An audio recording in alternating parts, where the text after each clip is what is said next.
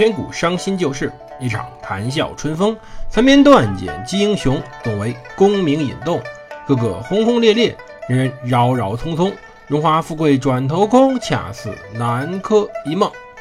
欢迎大家收听蒙特读书。大家好，我是胡蒙，这里是《刘娥传》。今天我们接着上回讲故事。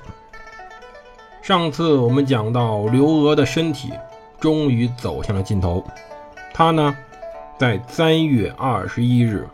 当时就已经病危了，到二十九日，他逝去了。要说他的一生，没有什么不满意的了。他已经最后不管实际上还是名义上自我安慰了一下，去穿上了那件龙袍。可是他最后的一幕仍然让人唏嘘不已。他临逝去之时，仁宗问大臣们：“太后弥留之际。”已经无法言语了，但是他几次用手去摸、去牵自己身上的衣服，似乎有所嘱托，是什么意思呢？群臣们百思不得其解。最后是薛奎站了出来，他说：“太后想除去天子衮服，如果穿着它，怎么去见先帝呢？”历史书上说，仁宗突然醒悟了。他呢恍然大悟，在刘娥还神志清醒的时候，为他除去了皇帝的标志那件天子衮服，换上了太后的服饰。当然有说法，佛说人有七苦：生老病死、怨憎会、爱别离、求不得。那刘娥是什么苦呢？这时候，可能与其说他是害怕死亡，更多是一种求而不得的痛苦吧。如果他刘娥真的想出去皇帝服色，为什么不在他人生清醒的时候就要求换上太后服色呢？为什么硬要穿着这个衣服，一直从太庙出来，到他临逝去之时，怎么也不肯脱去这皇帝的衮服，就说不肯脱去龙袍。他还能说话的时候，也没有交代这个事儿啊，也没有交代大家要替他换上他的太后衣服。谁能确定刘娥用手牵着自己的衣服，不是说自己想穿着这件衣服入土为安呢？薛奎之答，仁宗之问，就是一场戏。君臣默契，保卫皇权之上，男权之上。刘娥是个女人。这世界上女人已经有一个破天荒的穿着皇帝的龙袍了，不能再有一个了，不能是这个刘娥呀，否则他仁宗的身上还是会有污点的。刘娥就这么去了，不甘心，但他也去了。这是人的生老病死，谁也拦不住。可是我们现在回去看看他。他似乎很可怜。这个节目做到现在，其实没人听，原因其实很简单。一方面我说跑题了，还有最重要的一方面，他不出名，他远没有之前的武则天出名。当然，不出名的原因，除了宋朝本身制度导致他无法当皇帝之外，还有一点，他是个好人。对，刘娥是个有野心、有抱负，想一直证明自己，但是。始终他有底线，不肯去做那些超越底线事儿的好人。他不肯去做那些他自己不愿意去伤害人，不愿意去做那些让别人受到伤害的事情。实际上，如果我们现在回去看看他做了什么事儿，他似乎只打击了一个人，这个人是寇准。但似乎是寇准先招惹他的，寇准先要把他给弄死为止。剩下的人呢，都是正常的政权交替，没有把谁往死里整的。可是我们回去看看武则天，光儿子都杀了两个，武则天还有谁不敢下手的呢？更不要说历史上说的王皇后的死了，那更是非常非常的蹊跷，而且当然我们无法去求证了。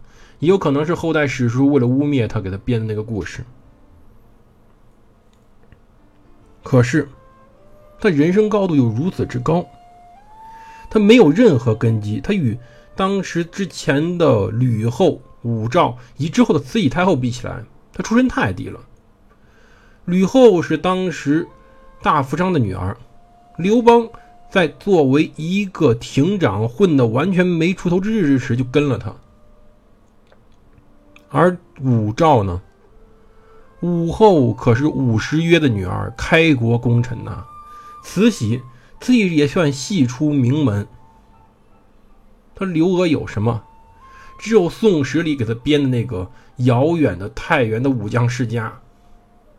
而且大家都知道，一介平民的姑娘而已，一介蜀川的女儿而已。她呢，没有身份，一步一步走上了巅峰。她没有像之前我们提到的三个女人一样，为了统治。充满了血腥和独裁，为了一个人的幸福，杀了无数人，毁了无数人的生活。他没有杀过一个朝臣。宋朝他的手里是逐渐恢复元气的，没有再像之前她老公那样求神拜佛瞎折腾。他呢，保证了这个朝廷的正常运转，稍微扭转了一下当时之前的弊病，为之后仁宗朝打下了基础，去招揽了足够多的人才。用《宋史》的说法是：当天圣明道间，天子富于春秋，母后称制，而内外肃然，纪纲皆具举，朝政无大缺失。对，无大缺失，当然也没有什么大贡献。她只是在恢复，只是在保证之前她老公那个宋真宗赵恒的执政纲领而已。但是各位。她只是个女人，她只是个临时来代班的。这个代班的完成的难道不足够的好吗？已经足够的好，她只是没有开创而已。如果刘娥去作为一个帝王来看，在中国的帝王上，他已经是中等偏上了。在他的一生中，他重视水利，范仲淹修了海堤，他完善了科举。赵恒晚年听着科举重新开始了，而且还添了武举这一项。同时呢，他还发展了经济。世界上第一种纸币交子在他的手上开始有了。对，他的年代中第一次官方发展了纸币。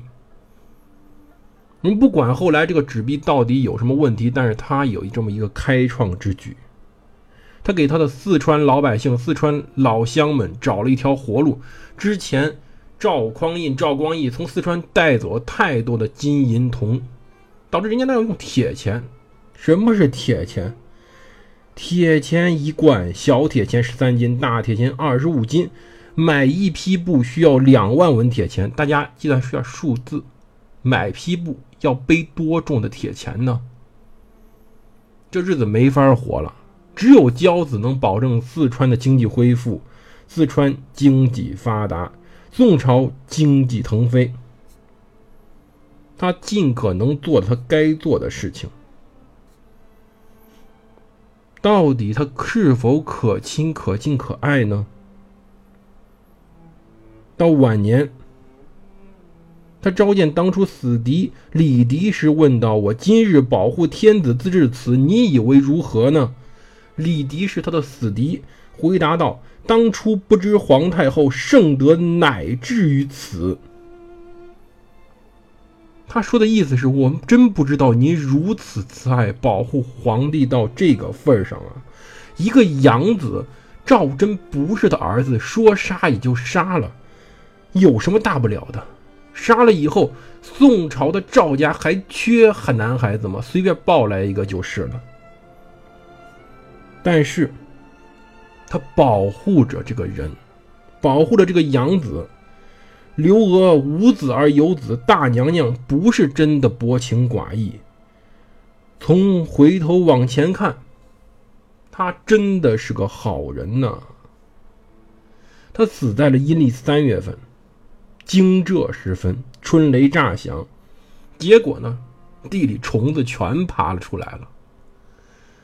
刘娥之前一直掩盖那个真相，自然会浮出水面。总有人是想让皇帝知道的，但谁都不敢抢先。一个重量级人物跳了出来，这个人叫八大王赵元衍。宋朝小说里那个八贤王赵德芳，便是这个人的一个形象吧。赵元衍是赵德芳的原型。他是父亲第八个儿子，说功劳呢，他名誉不小。首先长得非常帅，同时呢也非常有威势。据说燕记小儿夜啼，其家必景之曰八大王来也，能吓小孩你想这个人多有威势？当时在刘娥死后，八大王便进了宫。八大王进了宫，他说：“皇帝陛下，您的妈不是您的亲妈，您的亲妈这么多年都没法当您的亲妈。现在你哭的根本就不是你的妈。”苍天呐！估计当时赵祯都晕了。哎呦天哪，八叔，您说啥呢？皇叔，他的八皇叔在金銮殿上把过去的故事叙述了一遍。赵祯懵了，我亲娘已经死了，子欲养而亲不在。赵祯是个非常仁慈的人，也非常孝顺。而且，尤其是我们八大王赵元也还添油加醋了。这时候，赵祯以为刘娥在自己的身体垮掉以前害死了亲妈李宸妃。赵祯心里变态了，忍无可忍的，立刻要知道自己亲妈埋在哪儿。一查，哎呀，竟然在很正规的地方——鸿福院。他要赶去，却被拦住。八皇叔说：“你还有个亲舅舅，为啥不让他去呢？”亲舅舅，哎呦！赵祯突然意识到，哎呦，还有亲人呢！一问在哪儿，宫里三班奉旨禁军呢。赵祯又一愣，嘿，这大娘娘难道不知道他是谁吗？让他还当禁军在眼皮底下？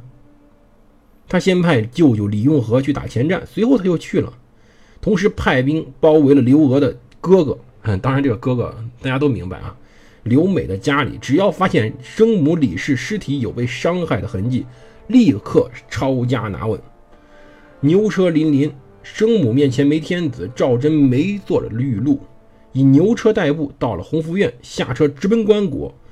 一目之隔，开棺，只见李氏面色如生，平静地躺在水银之中，穿着皇太后的服色。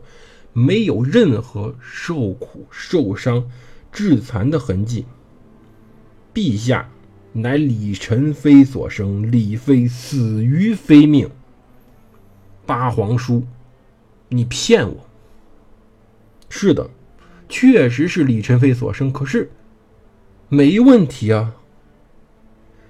赵祯非常的悲伤，从这这时候起，他陷入多年哀怨之中。他非常的哀怨，他让很多人跟他一起悲伤。直到多年以后，一位翰林学士为他写了一篇《晋父李太后敕文》，中说：“为天下母，育于天下之君，不待乎九重之成言，不及乎四海之至养。念言一致，追母增节。”赵祯突然悲从中来，亲何故能到朕心中使啊？那位翰林说。臣是庶出的，他是小老婆生的，从小受兄弟歧视，母亲无能为力，孤苦无依。赵祯突然落泪，竟然跟他一样的命运。他是皇帝，但他改变不了自己母亲的命运。他是个连母亲死的时候都不知道自己母亲去世的悲苦孩子。但这样，即使这样，刘娥把他教的很好，他没有迁怒于任何人。他没有大肆杀戮，用别人的鲜血证明自己的孝心。他放下棺椁时微微叹息：“人言岂可尽心？大娘娘平生分明矣。”随后让把刘宅旁边的军队撤去，只有哀伤，没有愤怒，更没有用他皇权去发泄。他母亲没有死于非命。他只是恨这件事情而已。至于他被他的大娘娘抱走这事儿，没问题，那是正事。大娘娘有这个权利，但是刘娥已经死了，无数的人会跳出来进行朝堂的重新洗牌，而赵祯有时候也会顺水推舟。大家可以猜一猜，到最后是谁站出来终结了这一切？是一个人，这个人叫做范仲淹。范仲淹最后给了刘娥最为公正的评价。当时很多人去追究太后之前生前所做的正确的事或者错误的事，说白了，为了给皇帝表忠心嘛。尤其发现太后竟然不是皇帝亲生母亲的时候，政治便是如此。可是最后竟然范仲淹站了出来，谁都想不到是那个被刘娥打击的范仲淹站了出来。确实是地道的正人君子呀！范仲淹听说当时这种以暴私怨、这种乱象出现以后，上书朝廷请求赶止停止这种无意义的争论和揭发。范仲淹奏书里说道：“太后受遗命于先帝，对皇帝陛下您呵护备至十余年，不要再去追究这些小节了，而要成全太后的美名。正人君子呀！”一句话说对了，刘娥无论做对做错这么多年，但她做对了一件事，可以掩盖一切。她养育了、教育了、保护了这个唯一的宋真宗赵恒的儿子，现在的皇帝仁宗赵祯。从赵祯随后执政这么多年来看，刘娥把他教得很好。谢谢各位收听《刘娥传》这个节目，到此结束。感谢各位的支持，再见。